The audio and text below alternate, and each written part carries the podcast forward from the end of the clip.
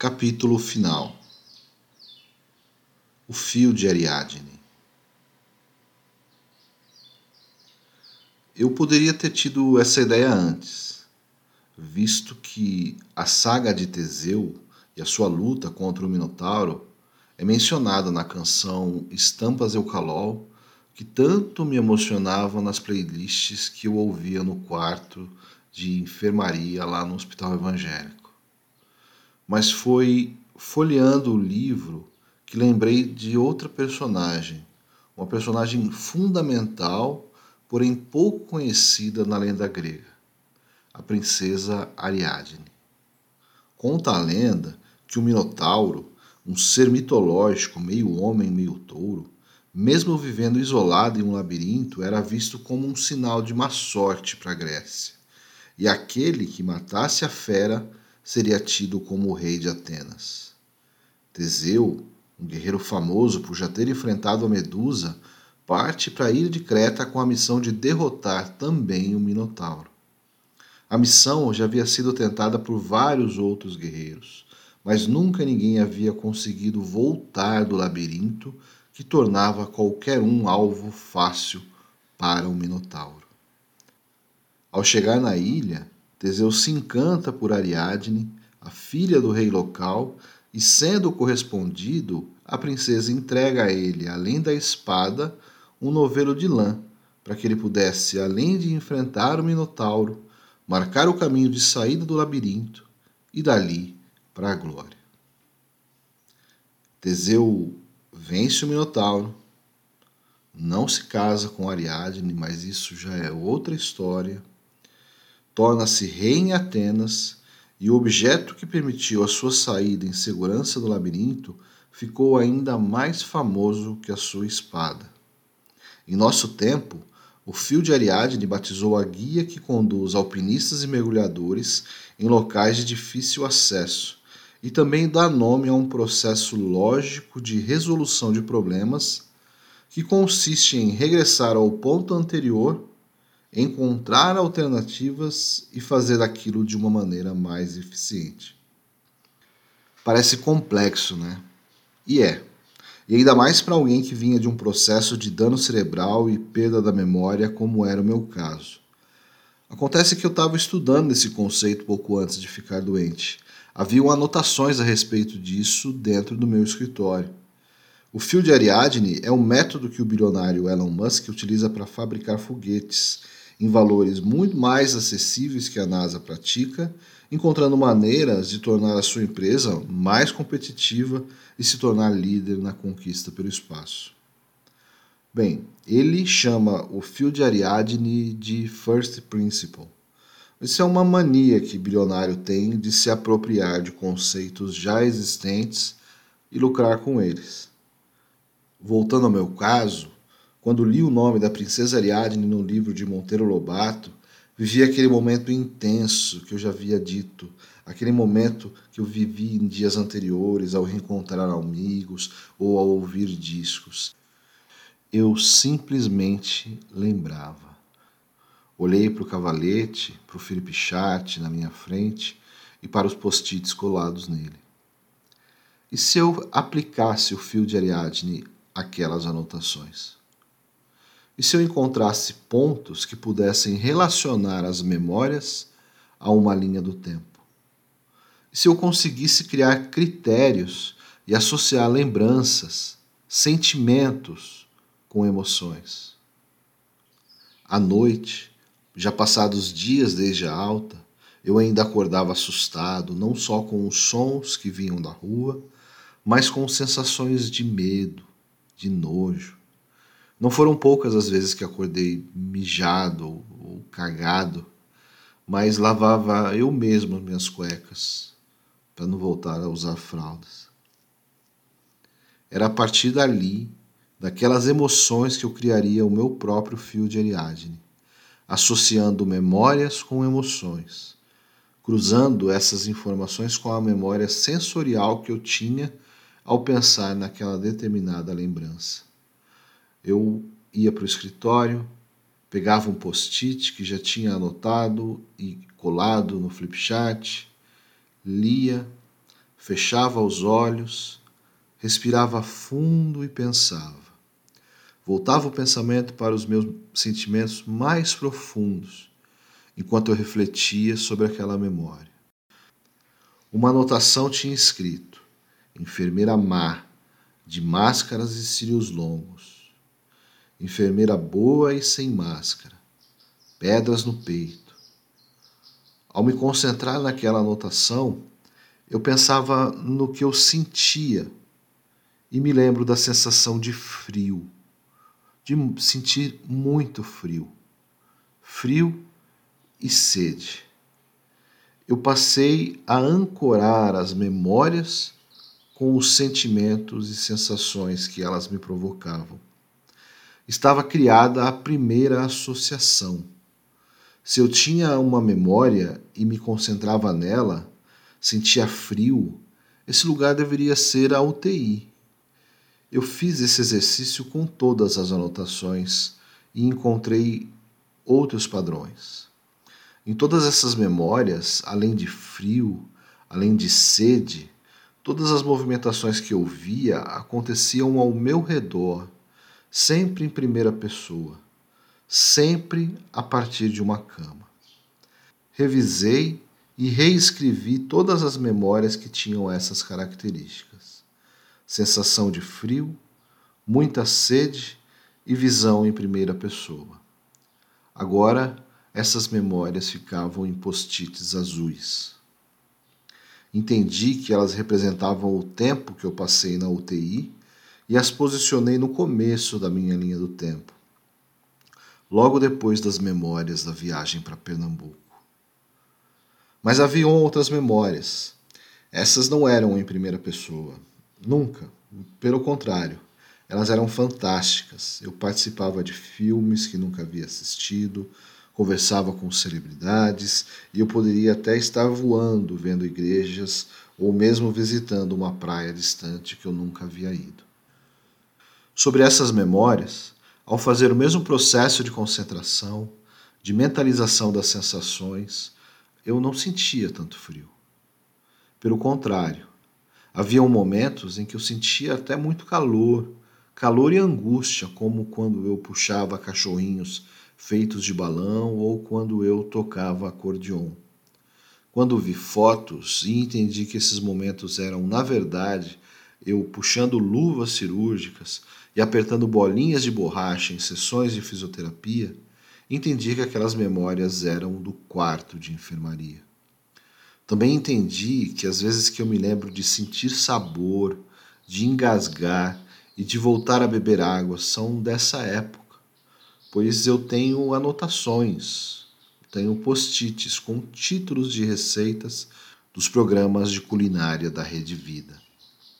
Era a TV, a TV no quarto de enfermaria. Ela influenciou muito das minhas memórias. Passei a reescrever essas memórias em post-its verdes Neles estão memórias onde eu não sinto tanto frio, mas convivo com sensações de desconforto causados pela readequação a alimentos sólidos e como isso refletia no meu corpo. A linha do tempo dos 35 dias de hospital foi coberta por post-its azuis e verdes que representavam ou a UTI ou a enfermaria. Faltavam as anotações mais recentes, aquelas vividas em casa e que ainda estavam no diário que passei a escrever depois do encontro com o meu amigo Ângelo. Nessas memórias, eu lembro de cenas como meu filho sentado na sala trabalhando para jihadistas localizados no Oriente Médio, ou dos venenos mascarados de remédios que a cuidadora me oferecia e eu cuspia para não morrer. Ao menos é assim que eu via meu filho jogando videogame e o paracetamol chamado Revenge, de embalagem vermelha, nome controverso que me era indicado logo na volta para casa. Classifiquei essas memórias com post-its tons de rosa. Escolhi cores mais quentes justamente porque, pensando nelas, eu não sentia mais frio, Não sentia mais sede, mas sentia calor, o calor comum das cidades da região centro-oeste. Assim, enquanto eu me recuperava e até quando eu voltei a trabalhar, eu montei o meu próprio fio de Ariadne. Se eu acordava no meio da noite com alguma lembrança, eu partia para o escritório, pensava no sonho, me concentrava, associava essa memória a alguma sensação de frio, sede, calor e pronto. Mais um post-it no lugar certo no meu quadro de memórias. Eu não contei aqui nem metade das memórias que eu tenho anotadas. Eu tenho noção que foram visões distorcidas da realidade, mas é incrível, é incrível como a maioria delas, com o tempo, foram se mostrando muito próximas de tudo aquilo que ocorreu de verdade.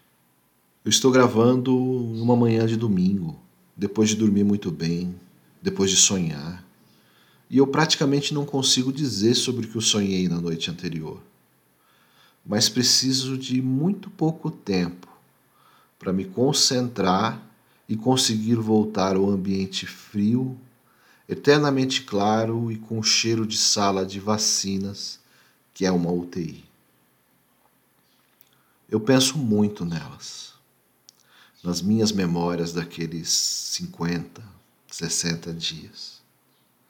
Durante muito tempo elas foram um tormento. Elas apareciam repentinamente, durante conversas, em reuniões de trabalho, vendo filmes ou lendo um livro. Eu me esforcei muito para melhorar.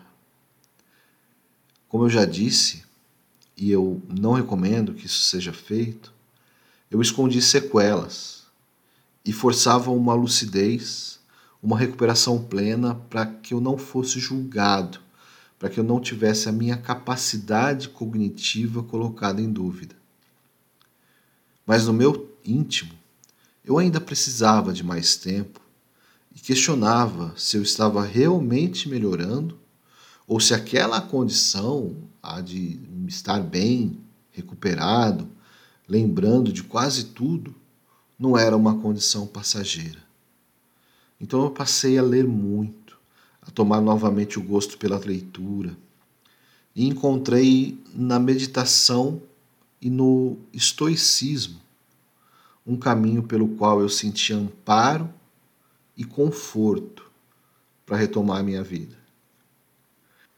Hoje eu não sou capaz de ensinar a ninguém a respeito nem de meditação, nem da filosofia prática chamada estoicismo, visto que eu estou engatinhando nessas duas áreas. Mas posso afirmar que pensar nos conceitos que aprendi ao ler Meditações do imperador romano Marco Aurélio, o imperador filósofo, refleti sobre tudo o que me aconteceu e para onde eu desejo levar a minha vida a partir dessa experiência. Assim como Marco Aurélio fez enquanto seu reinado e sua vida chegavam ao fim, eu pensei muito na morte. O estoicismo chama isso de memento mori. Lembre-se da morte. Pensei em como a morte pode ser uma experiência terrível, injusta e traumática Fiz o exercício de imaginar como poderia ter sido a vida da minha família se eu tivesse morrido naquele hospital. Apesar disso, na minha possível morte, para ser muito sincero, tem situações que me incomodam muito mais do que projetar como seria a vida da minha família sem mim. Eu compreendi que certamente haveriam dificuldades, mas Ana é uma mulher de fibra, Denis Júnior é um menino muito inteligente e sagaz, eles encontrariam uma forma de seguir adiante. Mas quando penso em tudo que vivi, em como eu enxergava aqueles médicos, aqueles procedimentos, eu penso como eu tinha o desejo de viver, de reencontrar meu filho, de reencontrar minha esposa. Eu não tenho memórias suaves, tranquilizadoras. Tudo que vivi no hospital foram episódios de terror, pânico e muito medo. Sempre de muito medo. E é nesse momento que a morte me incomoda mais. Eu sinto muito pelos que se foram, por aqueles que tiveram a vida repentinamente encerrada, pelas famílias separadas, por aqueles que tiveram seus planos e projetos de vida interrompidos. Penso neles e encontro o meu lugar real nessa história. O meu lugar é o de sobrevivente. Me incomoda quando alguém me chama de guerreiro ou de lutador por eu ter sobrevivido à experiência do coma, da intubação, das suspeitas de AVC e das sequelas produzidas por todo esse processo. Me incomoda porque, se eu aceitar esse tipo de rótulo, é como se eu permitisse que aqueles que estiveram em condições como a que eu vivi também não sejam vistos como guerreiros, como lutadores, como vencedores.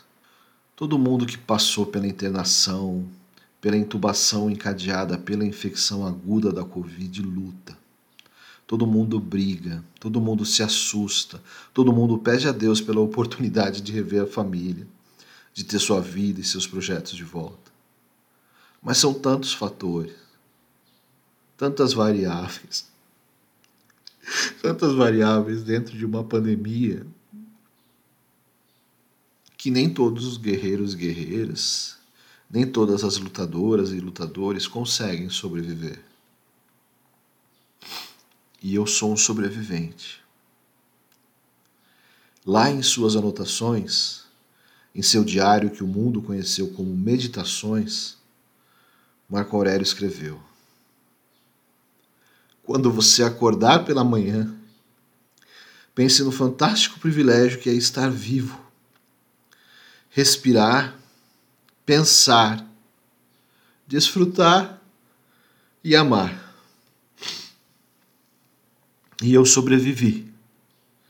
E se eu sobrevivi, é para fazer valer a pena, para viver uma vida plena em busca de virtudes, de momentos de felicidade com quem se ama, uma vida de plenitude.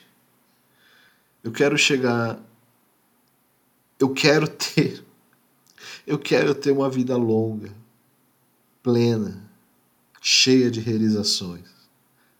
Eu quero chegar ao final da minha vida como o personagem do Matt Damon no filme O Resgate do Soldado Ryan, conduzindo meus projetos, beneficiando não só a mim, mas também as pessoas que cruzarem o meu caminho, fazendo valer a pena. Comecei esse diário no mesmo dia em que me vacinei contra a Covid. Mais um dia triste, mais um dia marcante, um dia que registrou o pesado número de 500 mil mortos durante a pandemia no Brasil. Senti ali a necessidade de contar aquela história como parte do processo para recuperar o Denis Levati, marido da Ana, pai do Denis Júnior, executivo do mercado imobiliário, conhecido por estar sempre bem informado e por amar seu trabalho. Amava tanto que adoeci. Caí na armadilha de acreditar no mito do equilíbrio entre as atenções para os pilares da família, da saúde e do trabalho. Na busca por esse tal equilíbrio, sempre damos atenção central ao trabalho. Ele demanda atenção plena e tem sempre respostas e desculpas prontas. Nenhuma planilha deve estar acima da família. Na construção desse relato, eu fui me conhecendo melhor. Ou melhor, eu fui me reconhecendo. Passei a entender que antes do Denis Levati, do Denis Levati executivo, existe o Denis William, filho do seu Sebastião e da dona Norma, irmão do Adamo, do Alan e da Mariana. É tendo consciência desse Denis que eu quero sobreviver, que eu quero aproveitar o novo tempo que me foi concedido, para que retomar a minha vida, combater o bom combate, praticando meus atos como se fossem parte do meu último dia na Terra. Vivendo assim, quem sabe eu esteja pronto para quando eu for reencontrar a morte.